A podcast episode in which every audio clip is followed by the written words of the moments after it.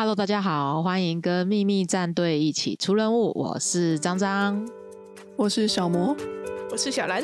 我们三个都喜欢游戏，并在游戏业打滚多年。这个节目就是想跟大家分享游戏业的点点滴滴，以及用女性玩家的角度来聊聊游戏、生活，甚至跟阿宅另一半相处的话题。今天终于要来到我最期待的一集，就是讲解谜游戏。终于呀，对，我真的蛮喜欢你们两解谜个这种，嘿，没有，你们两个那么喜欢解谜游戏，超喜欢，很喜欢哦。对啊，突然好奇，你们喜欢的游戏类型，最喜欢的该不会就解谜游戏吧？是很难回答吗？有那么难回答？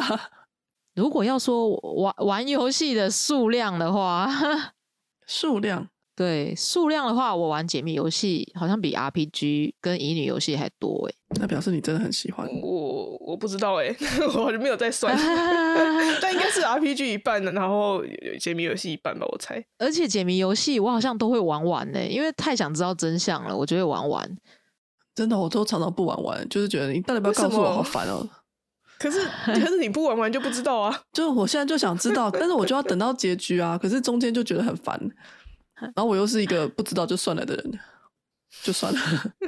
嗯，所以乙女游戏反而还不太会全所有都玩完，可是解谜游戏就会玩完它。你说你还是我？我说我说我，哦，乙女游戏我好像也不见会玩完呢。我到底什么会玩完呢？我也不知道。对对对，你有没有什么游戏类型是会玩完的？我不一定啊，真的不一定。对我来说，好像拥有它就够了。兴趣啊，就已经要变成就是兴趣是买游戏，不是玩游戏。大家不都这样吗？适得 Steam 哦。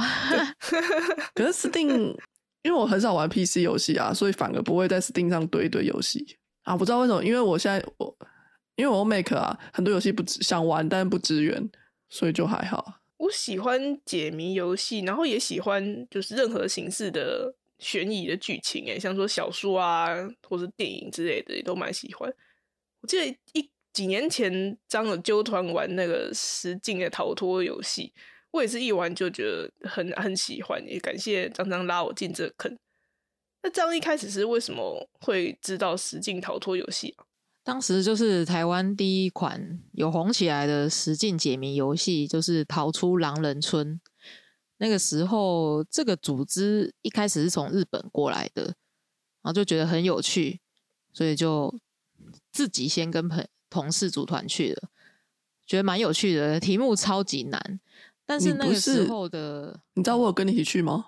我忘记了欸、没关系啊，那时候小莫也是同事啊，所以也算是 同时候跟同事一起去。耶，那时候对，应该是在那一间公司差点就要说出来了。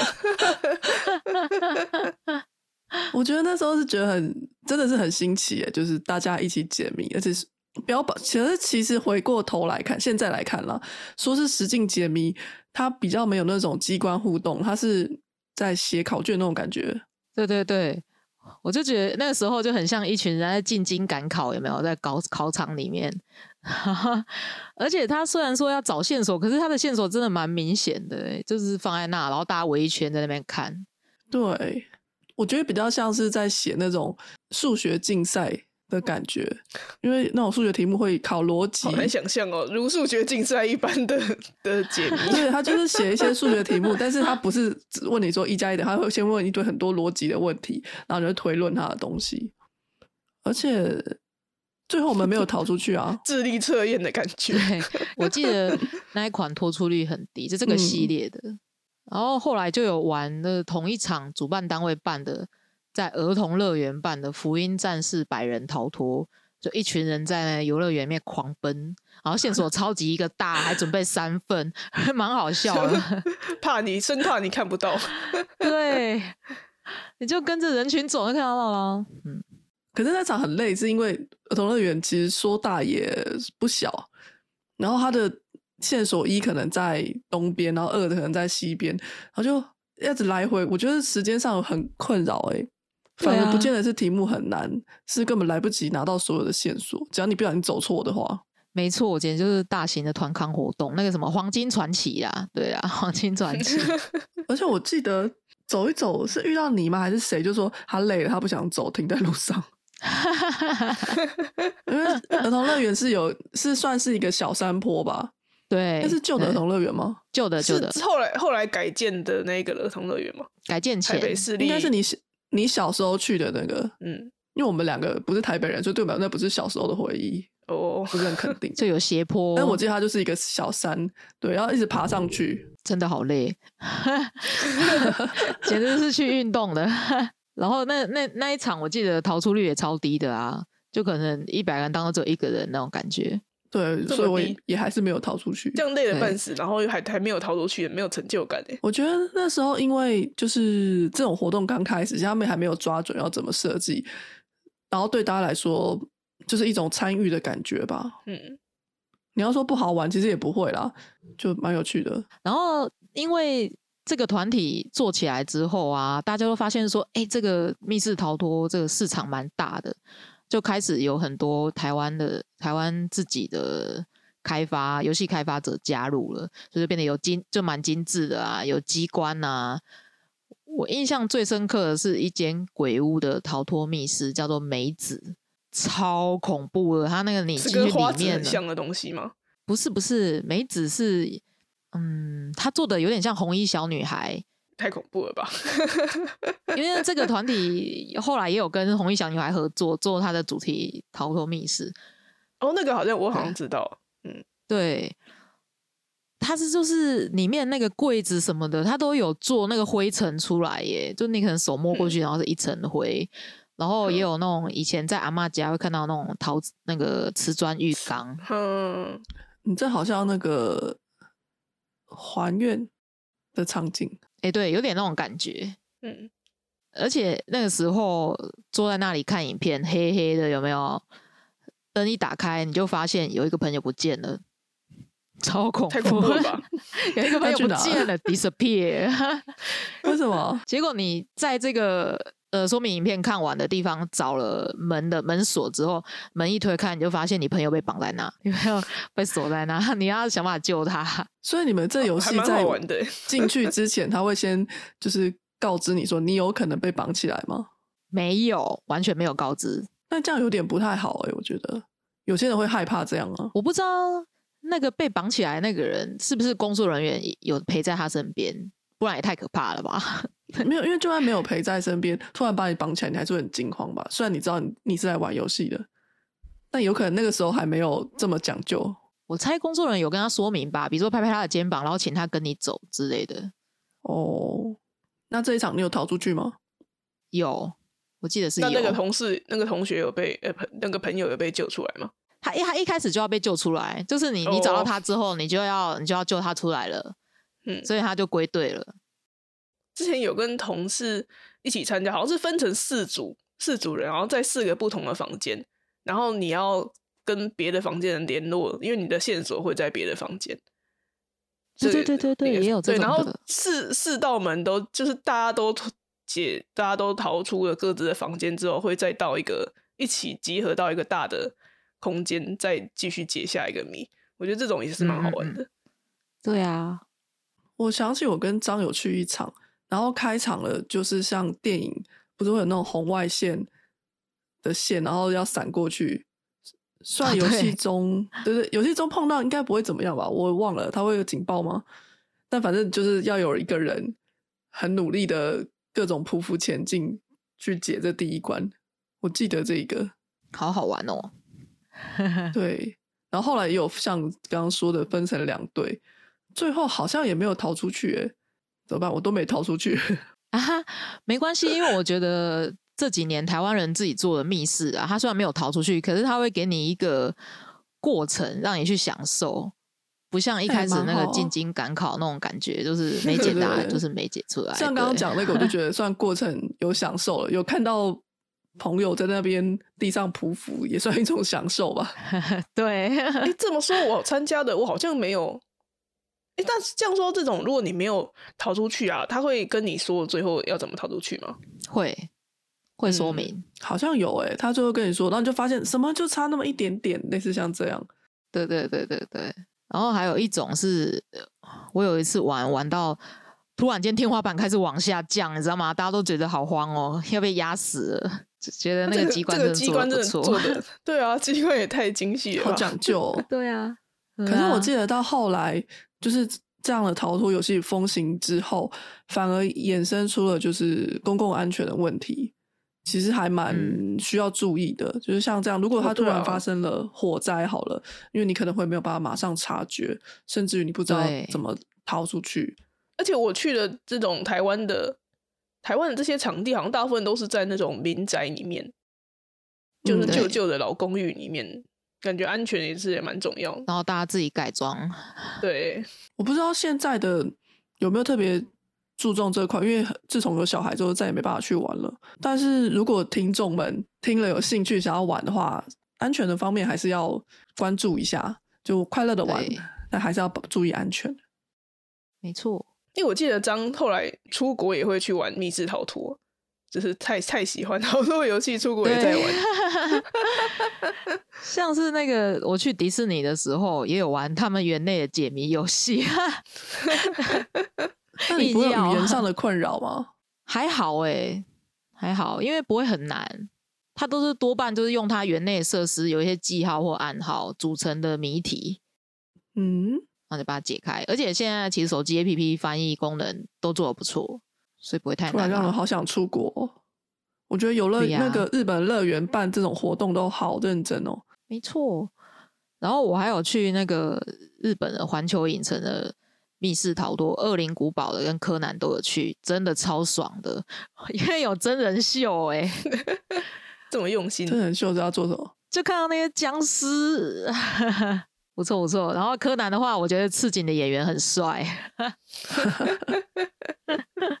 我之前在日本有玩过那个佩鲁索纳主题的密室逃脱游戏，它是四个人一组，然后你可以，它一开始就是说你可以选一个游戏里面的角色来扮演，就是以后你就是这个角色，然后它有一些机关就是要用角色的招式来触发，然后他还会要，哦对，他会要你摆姿势，然后念招式的名称。那他怎么判断你有没有摆对姿势？是有谁在工作人员吗？对啊，他就是一个一个关卡，你进去，然后他就会说：“哎、我们这边可能会需要火属性的，然后扮演就是火魔法的那个人，他就要摆姿势，然后那边会有工作人员在看，哦，所以要工作人员觉得，哎、这样可以，你才能过关。对这样可以才可以对了。对，他是有一个类似你那时候。选了哪个角色？嗯，我应该就是火属性的那一个，你就是那个摆要摆动作了，是不是？对我所以很好玩吗？还不错。我觉得有有有，哎、没有，因为时间不够，而且他他是一个很就是他是很多人一起参加，好几组，然后就会变得要排队，你知道吗？他就会可能太多人了吧，他就是有一些关卡你必须要排队，然后就会因为这样子，你解谜的时间就会不够。那这样有点像，呃，有点像刚刚说的那个逃出狼人村，当时也是好几组，然后一群人就围在线索前面，还要先轮流去看那个线索。很像线上游戏排队解任务，就这样那样。排队排队刷副本子。对，笑死！那你最近还有去吗？疫情之后，我是跟本就是改成这种线上的实境逃脱游戏，好像玩了两场线上的吧，也是蛮有趣的。不过我觉得线上的话，就变成你没有办法实际的去操作那些道具，所以就比较没有临场感，因为它就会变成说你要用透过麦克风，然后用指令遥控现场的工作工作人员去操作机关或是道具，或是哎、诶我跟工作人员说我要拿什么东西起来看，转转转到哪一面之类的。但是就是我觉得这种这样子的执行方式反而还蛮像游戏的，就变成是你是下指令，而不是你是亲自去操作。你们是在玩那个真人的真人游戏吧？对，就那种真的就 A K 跟 A K B 四八度度过每一天那一种。有点像。哎、那张有玩过这种就是线上的好多游戏吗？没有哎、我还没，我也是跟小魔一样啊，有了小孩之后就没办法玩这种游戏了，所以我没玩过。可是线上应该还好啊，就是没有，重点是不能去现场，原因是因为小孩不能带着去嘛，然后有人顾，然后不能在家里线上玩。没有，那你要有一个很长期的，假假设一个小时好了，嗯，对啊，然后因为商都会跟他跟小可一起玩吧，嗯，那就变成对没有人带小孩啦。没错，对，这是 我猜的，而且我还得张躲起来的困难。然后门口就有小孩拍门，妈妈妈妈妈妈，那就那我知道了，你就吸引小孩的注意，然后小可去解谜，这样。什么？这样不太对。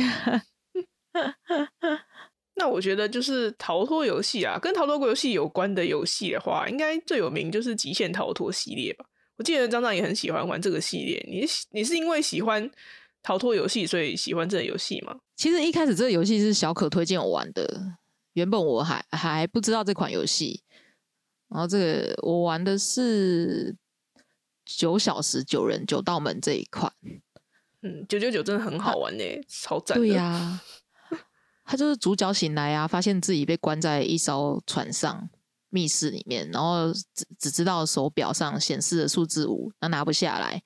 结果突然窗户就破了，海水就灌进房间里面了。你要赶快把从这间密室里面逃出去。结果你逃出去之后，发现哎，还有八个人也被关在船上。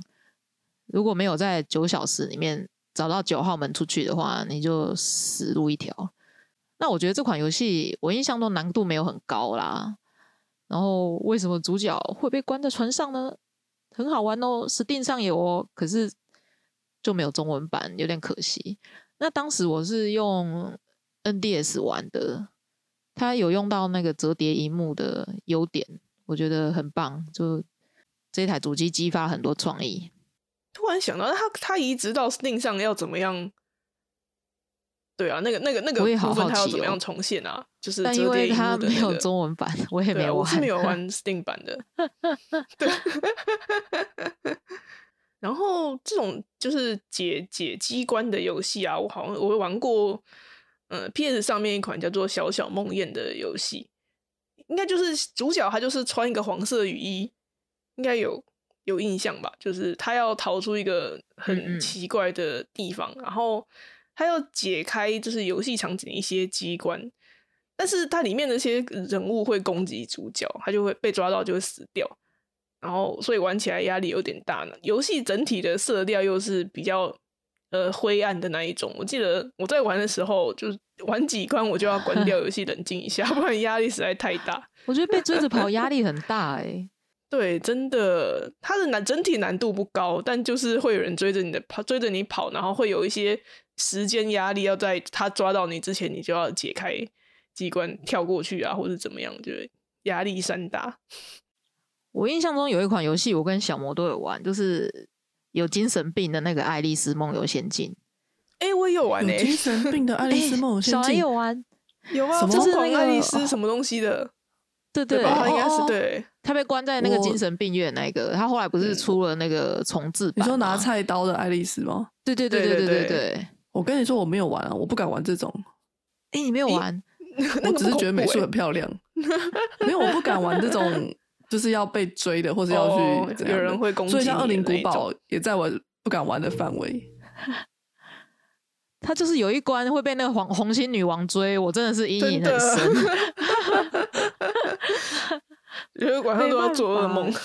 对呀，说到恐怖的啊，我记得我今年还有一款玩一款叫做《山海旅人》的解密游戏，然后它是蛮特别的是，呃，主角他是拿到关键的记忆就可以回到那一段记忆里面去改变过去。而且它这些解谜的过程，就是我觉得蛮巧妙融入一些传统的东西，比方说有用到算盘啦，或是用那个杆秤，就是有一有一根棍子的那一种秤，对，就是传统来称重量那种。对对对，那就用这些东西来要来当解谜的道具，我觉得玩到的时候都蛮惊艳的。然后这款它因为主对你也有玩吗？我记得对，我就跟你说，哎、这不错，然后你就买了，然后我也买了，但是我还是我只玩了前面一点，没有破。到底什么游戏我会玩完的？我一天我就把它玩完了，因为它其实不长哎、大概三四小时之内可以玩完。嗯，对我好像玩了一个小时左右吧，所以其实我也玩四分之一了嘛。对对对，它其实不长啦，好像七七章吧，就是它的故事有嗯七、七个章节。我好像二三左右。对啊，那这其实玩到三三分之一、四分之一。可是我觉得它的美术其实算做蛮好的，他是像素的风格，可是有时候那个气氛有一点恐怖。我记得我到一个地方看到嗯怪物，我就一阵压力大，我就先关掉了，然后还没存档，哎怎么又要再跑一次？原来要存档。对，因为主角他是收妖嘛，所以就会有一点点恐怖，会有一些妖怪。然后主角也会遇到像说黑白无常啊、牛头马面这样子的。但我觉得鬼怪还还好啦，因为它是有点就是像素的那种水墨画风格，所以我觉得好像还能接受。所以你就知道我多么不能玩这种恐怖的惊悚的游戏，我完全不行哎、图像类我真的都不行。可是如果你是那种文字鬼故事，叫我看我就无所谓，就很有趣。说到从记忆里面拿到关键记忆，嗯，我之前有玩过一款解谜的，我也很喜欢，叫做《重返奥伯拉丁号》，就他整个美术风格都是点阵的。然后他的故事是说，有一艘船遇到船难了，大家都以为它消失了，结果这艘船有一天又出现，船上所有人通通都死了。然后你是一个可以通灵的，可以通灵的 保险员，保险员啊，为。什么！是保险那时候我？不是设计师，可以通灵。你要到船船上，然后用罗盘是罗盘吗？还是啊指南针，然后去看这些尸体，他死前的那一刻发生什么事情，来去推理出这个人是谁，他怎么死的，他被谁杀死的。嗯然后它的中文翻译翻的非常好，然后甚至还有台语配音。这款游戏非常棒，推荐。它是 Steam 的吗？对，但是 Switch 也有，我 Steam 也买了，然后 Switch 也买了，可是还没玩完，因为有些地方好难哦。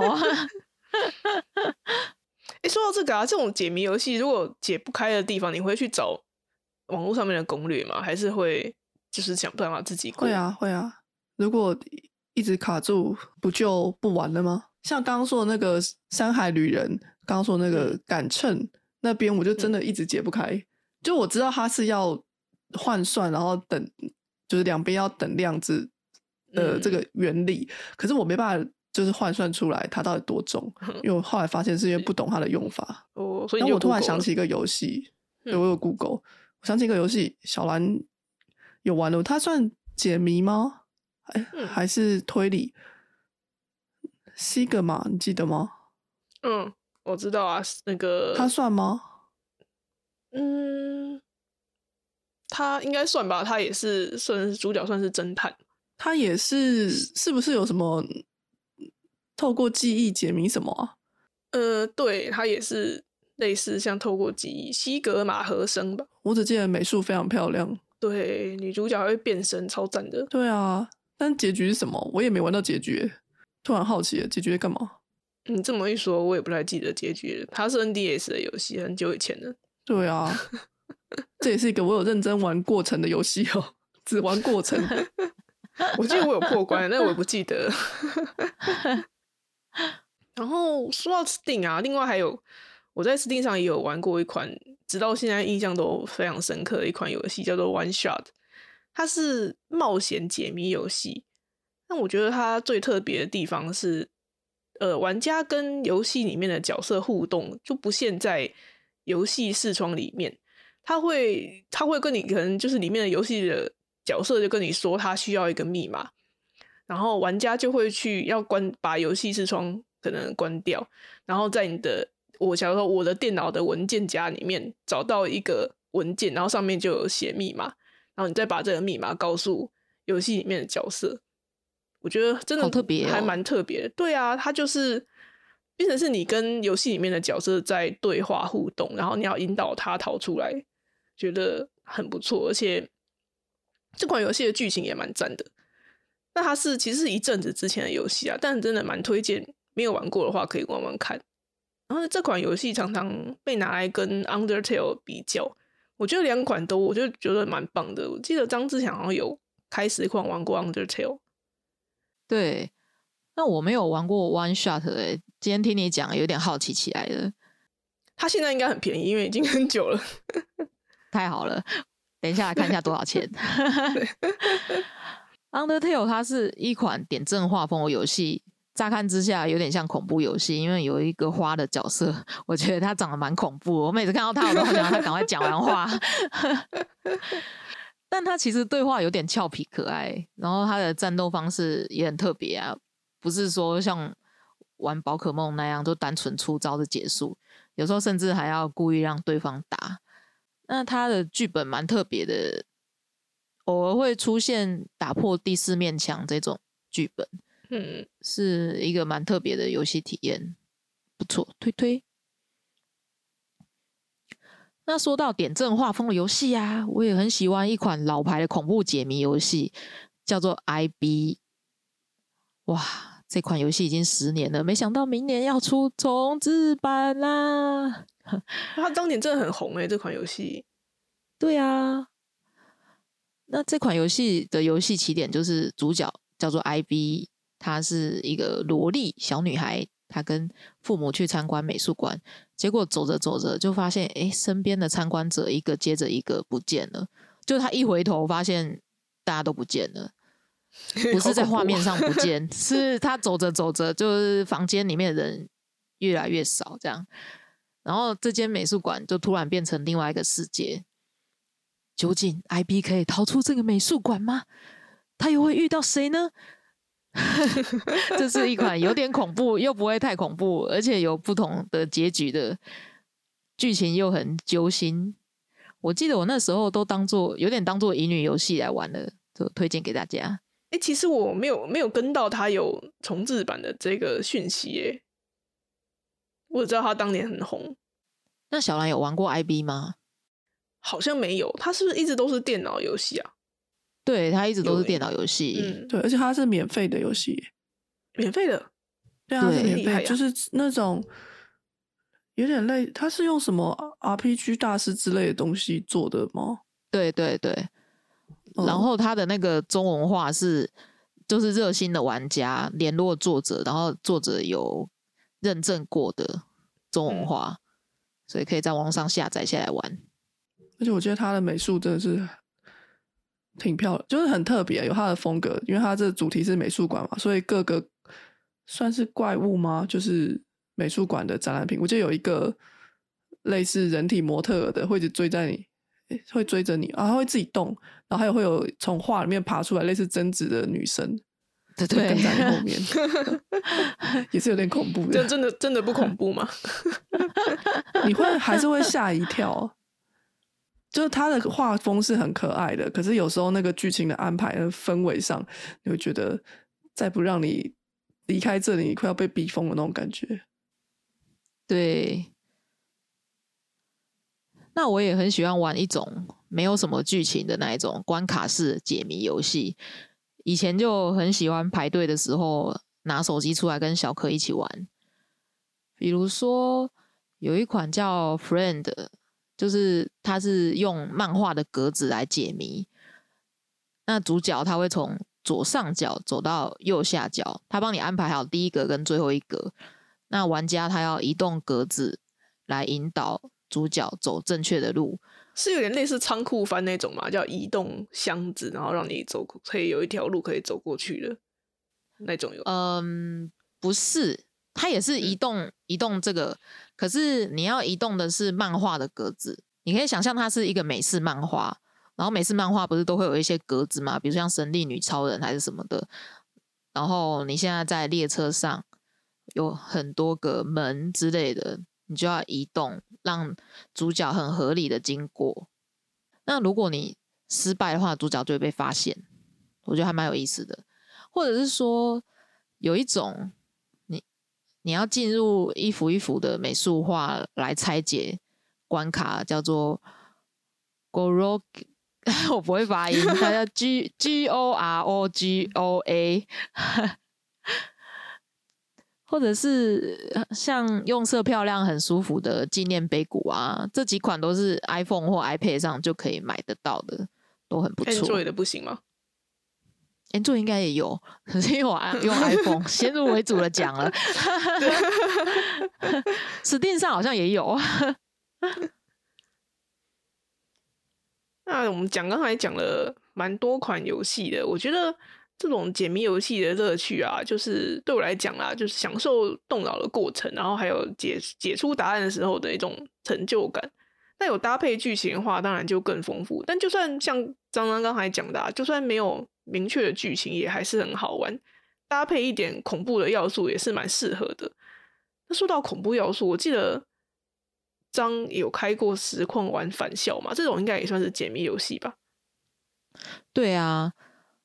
我记得当时实况返校的时候，我一度吓到从椅子上 跳起来，我真的是要吓死。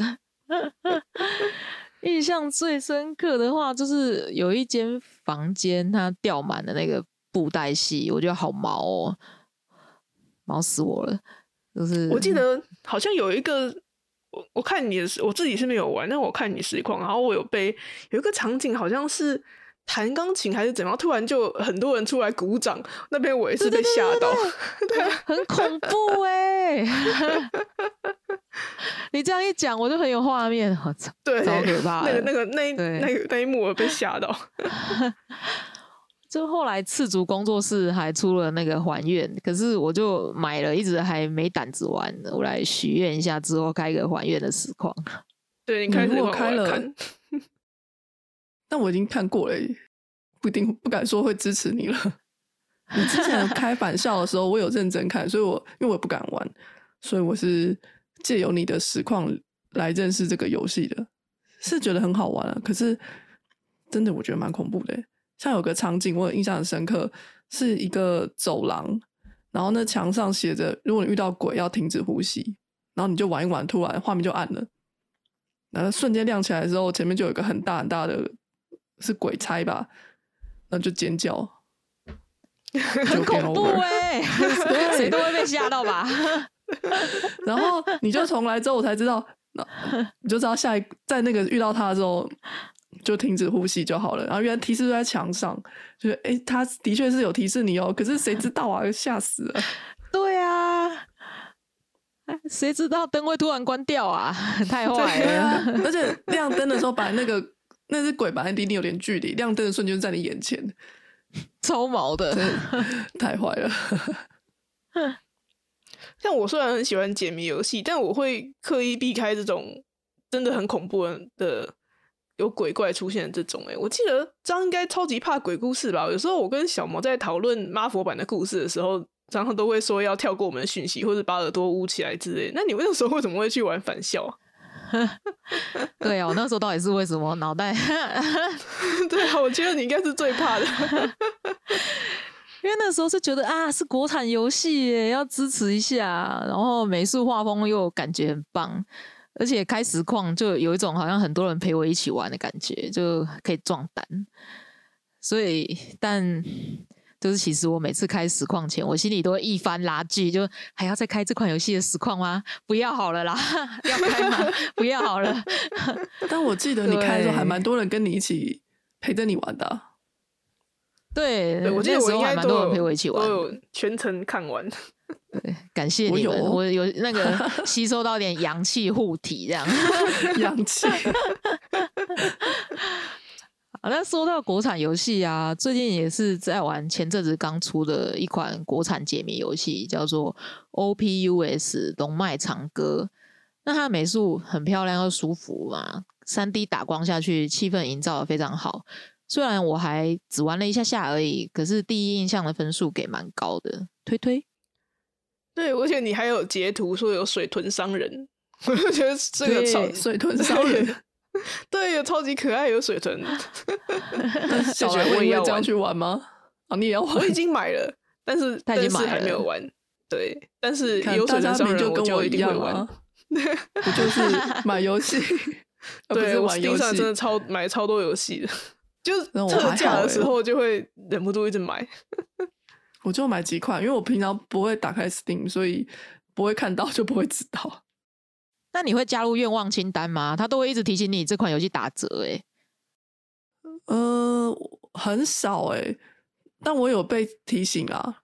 那我就看看看，说像我之前加了一个叫做什么全网公敌之类的游戏，好像是在说你要扮演骇客怎么样，我忘了内容。我觉得听起来很有趣，但是他一直提醒我特价，我也没有理他。哎、我觉得龙脉长歌你可以买一下，原因是因为它有 Make 版，非常友善。好啊，好啊，我之前还想要玩水豚商那个 对，水豚商人，水豚商人 对我来说还好啊。那是什么啊？那个河洛工作室，嗯哼，就是做做类似《金庸群侠传》的后面新一代的一个工作室，然后还有出武侠游戏，也是在 Steam 上，然后讲的很有趣的感觉，你可以扮演里面的，就是从小角色开始，但是它一样也不支援 Make，好伤心、哦。是侠之道吗？我忘记了欸，就是河洛工作室的，我觉得也是你会想要玩的，不是小兰会玩的，哦这我知道。嗯，因为是武侠嘛。好，那我们今天节目就到这边。大家喜欢玩悬疑解谜游戏吗？你对哪款游戏最印象深刻呢？或者说你有玩过实况的解谜吗？都欢迎跟我们分享。那下一集我们还会继续聊更多的解谜游戏，只是我们会衍生到像是侦探类的。你有玩过逆转裁判吗？枪弹辩驳吗？这样类型的解谜游戏哦。然后欢迎大家透过匿名信箱留言给我们，不管是对节目的感想，或者是说你有什么建议，或是你想要听到什么主题，都欢迎。我们之前有收到一些反馈的讯息，觉得很开心，感谢大家。那之后也会依据反馈的讯息做出相应主题的集数哦，可以期待一下。请搜寻“秘密战队出任务”，订阅我们的 Facebook、IG 或是 p l a n 还有最重要的是，如果你觉得我们节目不错，请在 Apple Podcast 下留下五星好评哦。五星好评，那就下次见。对，好，那就下次见喽。又要推推、哦，我记得有听众说在等待你的推推。还还有听众说你的呵呵觉得很好笑，怎么回事啊？跟我想象中的不一样。那拜拜喽，拜拜拜拜拜拜。